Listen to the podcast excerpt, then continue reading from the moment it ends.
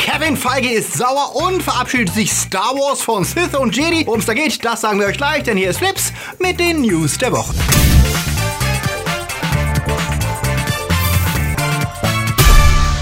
Die Themen der Woche. Netflix hat Probleme, Thor geht fremd, Batmans Butler kommt wieder, Fox-Filme abgesagt, Tarantino-Filme als Serie, Genre-Kino aus Deutschland, Days Gone enttäuscht und Disneys Enkelin kritisiert Disney. Flips wird im April unterstützt von unseren Flips Guardians. Toni Barth, Fabio Mattenberger, Pascal André Heimlicher, Anja Scholz, Onno Dreipolz, Dominik Richter, Silko Pillasch, JFK Faker, Sterntor 1, Derby, Akoya, Daniel Schuh, Sepp Kerschbaumer, Dark System, Alter I und Wir, Marc-André Schreiber, Christi, Luca Carmens, Kaveni Veggie, der Gerd Waslöper und T-Unit CB. Ein großer Dank geht auch an unsere Flips Junior Guardians. Vielen Dank für euren Support. Dieses Video wird unterstützt von NordVPN. Wer ohne Schutz unterwegs ist, lebt gefährlich. Das gilt selbst für die schönste Nebensache der Welt, das Internet. Schützt euch mit einem VPN. Das steht für Virtual Private Network und das bedeutet für euch zwei Dinge. Schutz vor Gefahr und easy Zugriff auf Filme und Serien. Offene WLANs in der U-Bahn, in Malls, bei Veranstaltungen oder in Cafés nutzen ist gefährlich. Jeder kann eure E-Mails, Chats, private Fotos und Bankingdaten und so weiter abfangen und missbrauchen. 60% aller Netzbenutzer glauben, sie wären in jedem WLAN sicher, bis es sie dann doch erwischt und plötzlich ihre privaten Social Media Konten, Kreditkarten und so weiter übernommen werden. Geht kein Risiko ein. Mit einem VPN wie NordVPN, das 2019 mit dem Best VPN Award ausgezeichnet wurde, wird euer Datenverkehr für andere im WLAN unsichtbar, sobald ihr es aktiviert habt. Doch VPNs haben einen noch viel wichtigeren Vorteil. Geoblocking kann damit umgangen werden. Damit habt ihr auch aus dem Ausland Zugriff auf deutsche Mediatheken und ihr könnt weltweit mehr Streaming-Angebote nutzen. Mit einem VPN, das euren Standort einfach virtuell in die USA verlegt, ist es gar kein Problem. In der App wählt ihr einfach aus, mit welchem Server ihr euch verbinden möchtet und schon surft ihr quasi aus einem anderen Land. NordVPN ist am Computer zu Hause oder unterwegs auf dem Smartphone einfach nutzbar, egal ob Android oder iPhone. Ab 2,62 Euro im Monat könnt ihr sicher surfen und ihr habt Zugriff auf viele internationale Mediatheken. Meldet euch für das NordVPN 3 Jahrespaket an und spart 75% im Vergleich zum normalen Monatspreis von 10,50 Euro und mit dem Rabattcode FLIPS gibt es zusätzlich einen Monat umsonst dazu. Alles mit Geld zurück Garantie. Der Link mit Rabattcode ist unten in der Beschreibung.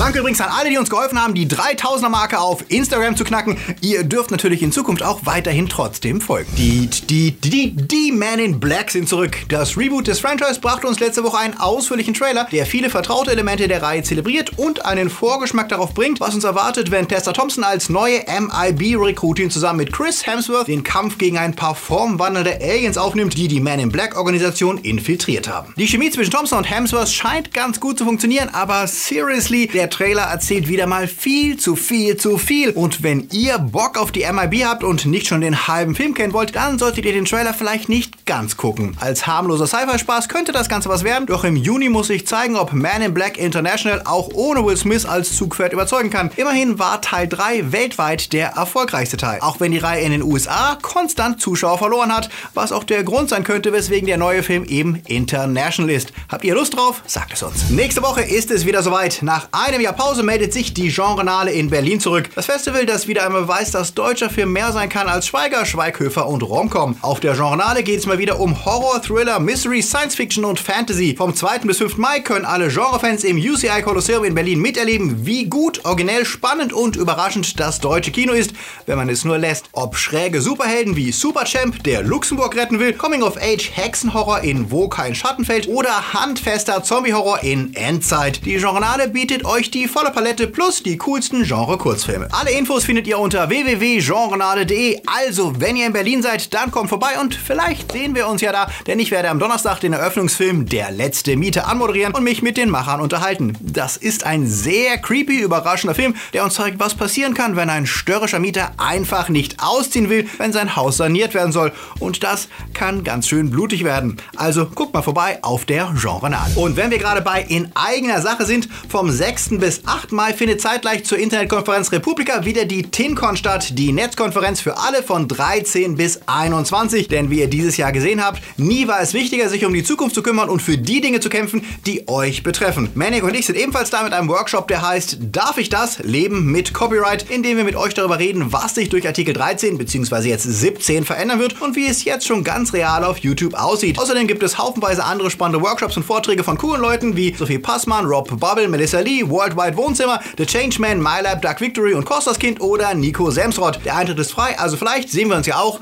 auf der TinCon. Disney räumt auf. Nachdem letzte Woche schon die Serie The Gifted gecancelt wurde, berichtet der Hollywood Reporter diese Woche von weiteren Folgen der Fox-Übernahme durch die Maus. Disney-Filmboss Alan Horn stellt derzeit wo alle in Entwicklung befindlichen Fox-Projekte auf den Prüfstand und das endet nicht für alle positiv. Zum Beispiel für die Verfilmung der Comicserie Mausgard. Die stand zwei Wochen vor Produktionsbeginn. Der Film, der als eine Art Game of Thrones mit Mäusen beschrieben wird und eine Starbesetzung verpflichtet hatte, fand keine Gnade vor den Augen der Disney-Maus, denen die 170 Millionen Produktionen wohl zu riskant sind, weil sie noch keine bekannte Marke bedient. Den Machern, unter anderem Planet der Affen-Regisseur Matt Reeves und Maze Runner-Regisseur Wes Ball, wird aber zumindest erlaubt, das Projekt anderen Studios anzubieten, also eventuell landet das Projekt jetzt bei Paramount. Auch der Film News of the World mit Tom Hanks wurde gestoppt und kommt eventuell bei Universal unter. Das Mental Health Drama Fruit Loops mit Woody Harrison steht ebenfalls auf der Abschlussliste, genau wie die Verfilmung des The Hate You Give Nachfolgers On the Come Up und den Aufstieg eines jungen Rappers. Wie befürchtet, fokussiert Disney sich dabei auf kleinere Filme mit ungewöhnlichen Themen oder wie im Falle von Maus gerade auf Filme, die kein etabliertes Publikum haben. Wenig verwunderlich, dass das Kingsman Prequel The Great Game, das Orient Express Sequel Tod auf dem Nil und Steven Spielbergs West Side Story weiterhin gedreht werden. Wobei selbst ein Klassiker wie West Side Story wohl nicht sicher ist vor der familienfreundlichen Zensur der Maus. Alan Horn hat jetzt schon angekündigt, dass er sich nicht vorstellen kann, dass die Figuren in West Side Story weiterhin rauchen dürfen. Die modernisierte Romeo und Julia Story um Straßengangs in New York wird also vermutlich selbst für einen Steven Spielberg nicht unzensiert freigegeben. Zeichen ist auch, dass es Disney wohl nicht darum geht, Geld zu sparen und billigere Filme zu drehen, wie man denken könnte. Stattdessen soll der Fokus einfach auf mehr Blockbuster gesetzt werden mit möglichst großer Zielgruppe. Das dürfen dann neben den kommenden Avatar-Sequels auch mal R-Rated-Filme sein, aber eben eher Thriller und Sachen wie Kingsman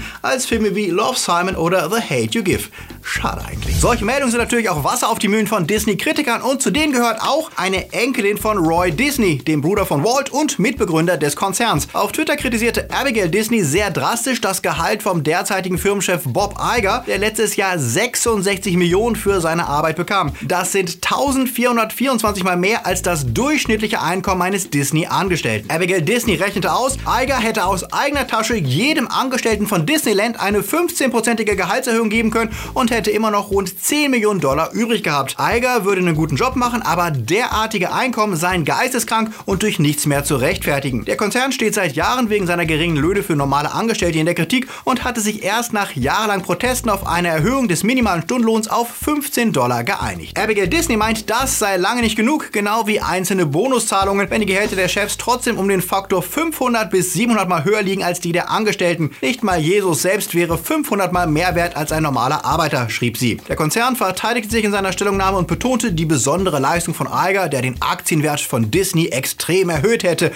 Na denn, Hauptsache die Anteilseigner sind zufrieden. Wen interessiert es da schon, wie Disneys Nachkommen darüber denken? Star Wars hat ja eine kleine Kinopause vor sich, wie wir neulich berichtet haben. Nach Episode 9 wird nicht gleich der nächste Film kommen. Doch wer denkt, das bedeutet auch den endgültigen Abschied von liebgewonnenen Figuren, der kann beruhigt sein. Auf das Thema angesprochen sagt Kathleen Kennedy gegenüber MTV News, dass sie gerade das Timing neu planen würden, nachdem die Skywalker-Sage mit Teil 9 zu Ende geht. Aber es gäbe keine Frage, dass wir auch in Zukunft Figuren aus der Sequel-Trilogie wiedersehen würden. Die Frage ist nur, ob das im Kino sein wird, denn derzeit sieht es eher so aus, als würden wir Figuren wie Finn und Poe eher in Serienform erleben, wenn wir die Andeutungen von Kennedy richtig verstehen. Und erstmal konzentrieren wir uns ja auch auf Episode 9, dessen deutscher Titel jetzt auch feststeht. Star Wars 9, der Aufstieg Skywalker soll er heißen. Und wir hoffen mal sehr, dass das nicht wieder so eine Fehlübersetzung ist wie die letzten Jedi. Denn im Gegensatz zum Englischen legt sich der deutsche Titel sehr eindeutig fest mit einer Einzelperson, während The Rise of Skywalker offen lässt, wer oder wie viele gemeint sind. Eine derzeit populäre Fantheorie fabuliert ja, dass der Titel auf etwas ganz Neues hindeuten könnte, was eher in Richtung Balance of the Force gehe,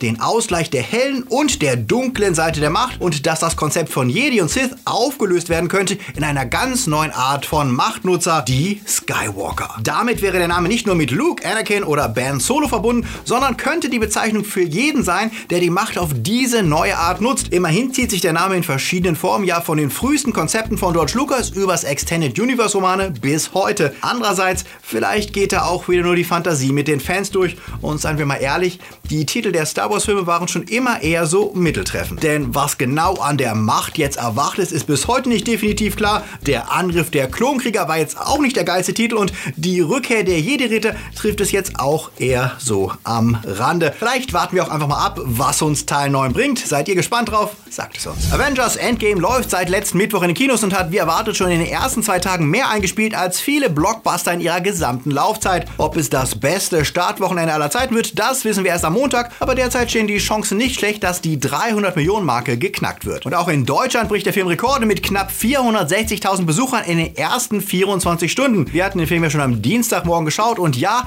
Endgame dürfte MCU-Fans wohl rundum zufriedenstellen, ist er doch letztlich eine nostalgische Rückschau auf die vergangenen 21 Filme, der sich bemüht, einen runden Abschluss für alle liebgewonnenen Figuren zu finden und natürlich Thanos in den Arsch zu treten. Da aber viele den Film sicher erst noch gucken wollen, wollen wir heute noch nicht genauer über unsere Gedanken zum Film reden. Dafür wird es dann am Mittwoch einen Livestream geben, in dem ihr dann mit uns über Endgame diskutieren könnt. Wie alles beherrschend das Thema ist, zeigte sich aber auch in einem Google-Gag, der diese Woche viele Fans begeisterte. Wenn ihr nämlich Thanos googelt, erschien neben dem ersten Suchergebnis ein Infinity Gauntlet und wer darauf klickt, konnte miterleben, wie sich seine Suchergebnisse in Staub auflösten. Und wer ein zweites Mal draufklickt, halt, das wäre ja tatsächlich ein Spoiler. Danke, Google. Wir widmen uns lieber brennenden Fragen, wie zum Beispiel, warum war Tom Holland zu busy für die Endgame-Premiere und warum durften diese Woche nur die Original-Avengers ihre Hände in Zement verewigen vor dem legendären TLC Chinese Theater? Und wie geil ist bitte die We Didn't Start the Fire-Version, die das Team von Jimmy Fallon mit der Endgame-Cast produziert hat? Und was hat Kevin Feige eigentlich zu den geleakten Szenen gesagt? Er war not amused, wie ihr euch denken könnte. Gegenüber Cinemablend meinte er, nicht cool. Ich war wirklich nicht happy drüber. Aber zum Glück haben die meisten beschlossen, es zu ignorieren ignorieren und nicht allen den Spaß zu verderben, wobei er angesichts des erwartbaren Mega-Erfolgs wohl auch keinen Grund hat, sich zu beklagen, denn ob Leaks oder nicht, den Erfolg von Endgame könnte wohl nichts aufhalten. Nicht mal Thanos. Serien. Das deutsche Serienmann international für Furore sorgen ist ja eher selten. Die Netflix-Produktion Dark schaffte das 2017 aber überraschend. Die komplexe und teilweise auch etwas konfuse Story im Zeitreisen und verschwundene Kinder begeisterte viele Zuschauer mit edlem Look und düsterem Soundtrack. Jetzt steht die zweite Staffel an und die könnte sehr interessant werden, wenn wir bedenken, wie Season 1 endete. Die meisten der Figuren aus Staffel 1 sind wieder mit an Bord und ab 21. Juni geht es dann weiter für alle Fans von Dark. Dark, nicht Duck. DC überflutete uns diese Woche mit ihren kommenden neuen Serien. Denn neben den etablierten Shows gibt es ordentlich neue Serien, unter anderem für ihren eigenen Streamingdienst DC Universe. Dort sind ja schon die Titans und Doom Patrol zu sehen, die gerade auch einen neuen Trailer bekamen. Diese Woche gab es einen Vorgeschmack auf Swamp Thing. Wes Craven hatte die Figur ja schon in den 80ern einmal verfilmt und jetzt soll das Ding aus dem Sumpf als Horrorserie erneut die Fans begeistern. Schon Ende Mai geht's damit los. Außerdem angekündigt die Serien Stargirl und Harlequin als Animationsshow für Erwachsene. Nicht für den eigenen Streamingdienst, sondern für den Sender Epix kommt die Show Pennyworth. Und bei wem es da klingelt? Ja, ihr habt recht. Da geht es natürlich um Alfred Pennyworth. Wir werden darin die Abenteuer von Batmans Butler erleben, als dieser noch als junger Mann in den 60er Jahren in London lebte und dort auf Batmans Dad Thomas Wayne traf. Der Trailer verspricht gediegene Action im Retro-Look und ab Ende Juli ist das Ganze dann in den USA zu sehen. Wann und wo es auch bei uns erscheint, ist noch offen. Tales from the Streaming Wars. Kennt ihr das? Ihr scrollt immer öfter durch Netflix und findet trotz haufenweise Originals wenig, was euch so richtig interessiert? Letztes Jahr sorgte Netflix für Schlagzeilen, als sie sich für 100 Millionen noch einmal für ein Jahr die Exklusivrechte an Friends sicherten, eine ihrer beliebtesten Serien. Doch die Zeit der Exklusivität geht zu Ende. Wenn sie die Serie über dieses Jahr hinaus behalten dürfen, dann wohl nicht mehr exklusiv. Was den bisherigen Streaming-Primus weiter unter Druck setzt, denn auch wenn sie Milliarden in Eigenproduktion stecken, die meistgesehenen Sachen auf Netflix sind laut Wall Street Journal Filme und Serien von Disney, Warner und NBC Universal. Shows wie Friends, The Office, Grey's Anatomy, Riverdale oder die Arrowverse-Shows von DC. 72% aller Streams auf Netflix sind eingekaufte Shows und Filme. Die eigenproduzierten Werke machen gerade mal 28% aus dessen, was die Leute sehen wollen. Klar gibt es Hitshows wie Stranger Things, aber was Leute bisher für Netflix begeisterte, waren die großen bekannten Serien und die werden sie in Zukunft immer seltener bekommen. Neben Disney stehen ja auch Warner und andere Studios in den Startlöchern, um ihre attraktiven Inhalte zukünftig selbst zu vermarkten. Und das geht zulasten der Zuschauer, denn der Spruch Konkurrenz belebt das Geschäft trifft hier leider nicht zu. Denn wenn exklusive Inhalte, die es nur jeweils auf einer einer Plattform zu sehen gibt, die Norm werden, dann hat der Kunde keine Wahl mehr. Will er eine bestimmte Serie sehen, muss er einen bestimmten Streaming-Anbieter bezahlen, kann also nicht zu dem gehen, der den besten Service oder die besten Konditionen bietet. Netflix hat keine Konkurrenz, wenn man Stranger Things sehen will. Disney hat keine Konkurrenz für The Mandalorian und kommende Marvel-Shows. Zumindest keine legalen. In Zeiten, in denen sich der Streaming-Markt wieder deutlich fragmentiert und für den Zuschauer teurer wird, denn wer wählt seine Serien tatsächlich danach aus, wo sie laufen, erlebt das illegale Gucken eine Renaissance. Die Net-Security-Firma Sandvine hat einen Report veröffentlicht, laut dem BitTorrent-Traffic wieder deutlich zugenommen hat und mittlerweile wieder 32% des gesamten Upload-Traffic weltweit ausmacht. Das ist bezeichnend, denn zu den Zeiten, als Netflix noch deutlich mehr Filme und Serien von allen Studios im Angebot hatte, Anfang der 2010er Jahre, war Torrenting auf Tiefstwerte gefallen und das Problem Piraterie schien schon fast nebensächlich zu sein. Die Zuschauer sind anscheinend bereit, ein bis zwei Anbieter zu bezahlen, werden aber garantiert nicht jeden Streamingdienst abonnieren, der vielleicht ein bis zwei interessante Serien oder Filme bietet. Und so verlockend der Gedanke von exklusiven Serien wie Stranger Things oder The Mandalorian auch ist, am Ende wird der Zuschauer schaden und die Piraterie neu beflügeln. Die Streamingkriege, whoever wins, we lose. Als Quentin Tarantino vor einigen Wochen eine Extended Version seines Stehwestern The Hateful Eight ankündigte, waren die Fans extrem erfreut, womit sie nicht rechneten, der Film kommt als Miniserie wieder und zwar auf Netflix. Der Film wurde dabei in vier Folgen zerlegt, die je um die 50 Minuten lang sind, inklusive Vor- und Abspann. Die neue Fassung ist wohl weitgehend identisch mit dem 187 Minuten Roadshow-Cut, den Tarantino damals nur in ausgewählten Kinos zeigte, während alle anderen den kürzeren 168 Minuten Cut zu sehen bekamen. Die Frage ist, war die Entscheidung, das Ganze jetzt als Serie zu veröffentlichen, Netflix oder Tarantinos Entscheidung? Für deutsche Zuschauer ist es leider eh egal, denn sie bekommen das Ganze derzeit noch nicht zu sehen, denn es gibt es bisher nur auf Netflix USA. Days Gone war der große Exclusive-Start der Woche, der aber mehr die PlayStation als die Plattform für Singleplayer bestätigen sollte. Doch bereits das ungewohnt lange Review-Embargo gab vielen Gamern zu denken. Weniger als 24 Stunden vor Launch durften die Kritiken erscheinen und als diese dann reinkamen, bestätigten sich die Befürchtungen. Days Gone kann nicht mit brillanten Exclusives wie Last of Us, Horizon Zero Dawn, Spider-Man oder God of War mithalten. Sowohl bei Kritikern wie Spielern landete das Game eher im Geht-so-Bereich. Das liegt neben zahlreichen Bugs wie nicht ladenden Texturen und Performance-Problemen mit Framerate-Drops auch an der unspektakulären Story und Game-Mechaniken, die alle wirken wie Dinge, die wir schon dutzendfach gesehen und besser gesehen haben. Wirklich schlecht ist das alles nicht, aber verglichen mit den deutlich überlegenen früheren Exclusives kann das Spiel die Erwartungen nicht erfüllen und auch wenn die Zombies diesmal Freaker heißen, ist das nicht genug für eine klare Kaufempfehlung. Ganz kleinen Titel, bei dem ihr warten solltet, bis der Survival Biker mal im Sale landet. Trauen sich irgendwelche Filme überhaupt noch gegen Thanos zu starten? In der Tat, und das sind sie, die Starts der Woche. The Hole in the Ground ist ein irischer Horrorfilm über eine alleinerziehende Mutter, die im nahen Wald einen merkwürdigen Krater entdeckt und kurz darauf beängstigende Veränderungen an ihrem kleinen Sohn feststellt, die sie zweifeln lassen, ob es wirklich noch ihr Kind ist. Die Kritiker waren vom soliden Grusel angetan und geben knappe 7 Punkte im Durchschnitt für The Hole in the Ground. Im Netz der Versuchung zeigt uns, was passiert, wenn einem Ausflugskapitän plötzlich seine Ex begegnet, die ihn anfleht, sie und ihren Sohn vor dem gewalttätigen neuen Ehemann zu schützen. Der doppelbödige Thriller von Stephen Knight klingt vielversprechend, enttäuscht aber letztlich, worin sich das Publikum und die Kritiker einig waren. Knappe 4 Punkte gibt es deswegen durchschnittlich von den Kritikerkollegen für Im Netz der Versuch. Denkt dran, wenn ihr jeden Tag Filme, Serien und Game News wollt, dann folgt uns auf Instagram, Facebook und Twitter und checkt auf jeden Fall mal unser Video von Freitag, in dem wir erklären, gegen wen Thanos mal so wirklich gar keine Chance gehabt hätte. Wenn du Flips magst und möchtest, dass wir das kommende Sommerloch gut überstehen, dann lass uns doch auch ein kleines Trinkgeld per PayPal da. Oder hilf uns dauerhaft und werde Flip-Supporter auf Patreon. Da kannst du deinen Namen dann auch in der Sendung lesen und kriegst ab und zu coole Goodies wie Live-Podcasts, T-Shirts, Tassen und Bonusfolgen. Und deswegen vielen Dank an unsere Supporter, die wunderbaren Flips Guardians, Junior Guardians, die intergalaktischen Timelords, die ihr hier seht und die ebenso coolen Flips Patronus und Flips Padawans. Sie helfen mit, dass es jede Woche Flips geben kann. Danke dafür. Wir sind schon am Mittwoch zum Livestream wieder mit hoffentlich ganz, ganz vielen von euch, wenn wir über Avengers Endgame und die Zukunft des MCU reden werden oder vielleicht bei der Genrenale. Bis dahin einen wundervollen sonnigen Sonntag und wie immer, macht diese Welt besser, seid nett zu anderen, auch wenn sie andere Filme, Serien und Games mögen als ihr selbst. Bis dann, läuft.